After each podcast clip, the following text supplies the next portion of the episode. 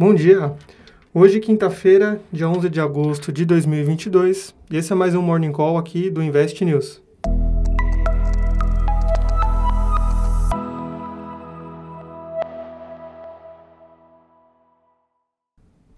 Os mercados da Ásia tiveram um pregão positivo, ainda repercutindo aqueles dados de inflação dos Estados Unidos referente a julho, que indicaram uma desaceleração do aumento dos preços e também uma sugestão de que o pico inflacionário em 12 meses possa ter sido atingido no mês de junho.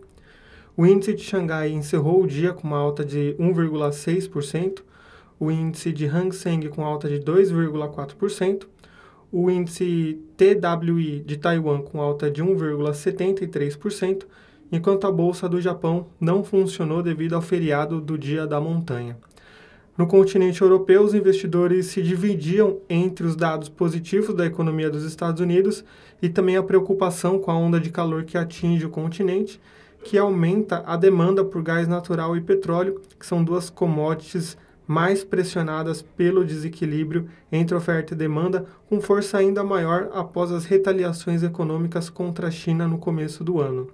A Agência Internacional de Energia afirmou em relatório que as projeções para o consumo total de petróleo aumentou em 500 mil barris por dia para os anos de 2022 e 2023, e isso ajudou a pressionar a cotação do petróleo WTI, que tinha uma alta de 1,14% nessa manhã. Lembrando que esse tipo de petróleo, o WTI, ele é usado como referência para a Petrobras e isso pode ajudar tanto as ações da Petrobras a terem um desempenho melhor hoje, caso essa alta se mantenha até o final do dia,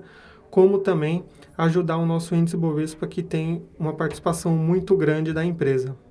E hoje vai ser divulgado o índice de preços ao produtor dos Estados Unidos referente ao mês de julho, o PPI, e de acordo com as expectativas de mercado, ele deve ser mais um índice de preços com desaceleração após a divulgação do CPI ontem. O mercado projeta uma alta para o índice de preço ao produtor é, mensal de 0,2% no mês de julho, após alta de 1,1% no mês de junho, e uma alta projetada de 10,4% no acumulado em 12 meses, depois da alta de 11,3% registrada em junho. Além desse índice, outro dado aguardado hoje é o total de pedidos iniciais por seguro-desemprego da semana, que podem passar dos 260 mil da semana passada para 263 na divulgação dessa semana, de acordo com projeções de mercado.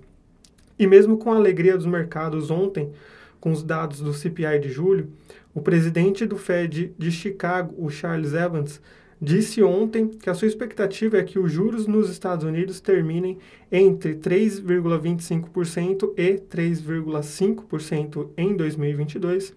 e terminem o ano seguinte entre 3,75% e 4%, mas acabou acalmando os investidores, minimizando as chances de uma recessão causada pela alta dos juros.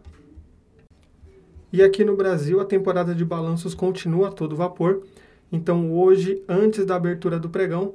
as empresas Azul e Bradespar vão divulgar os seus resultados e após o encerramento do nosso pregão de hoje, quinta-feira,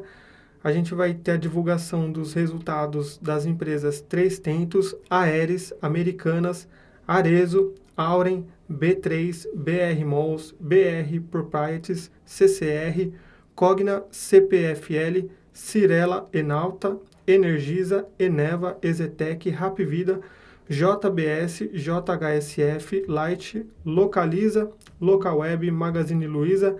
Marfrig, Marisa Natura, Oi, Qualicorp, Raizen, Rumo, Sabesp, Tecnisa e Via. E com isso a gente encerra o Morning Call de hoje, mas fica o convite para vocês acessarem o relatório completo disponível aqui no site investnews.com.br. Uma ótima quinta-feira para todo mundo e a gente se vê amanhã. Tchau, tchau!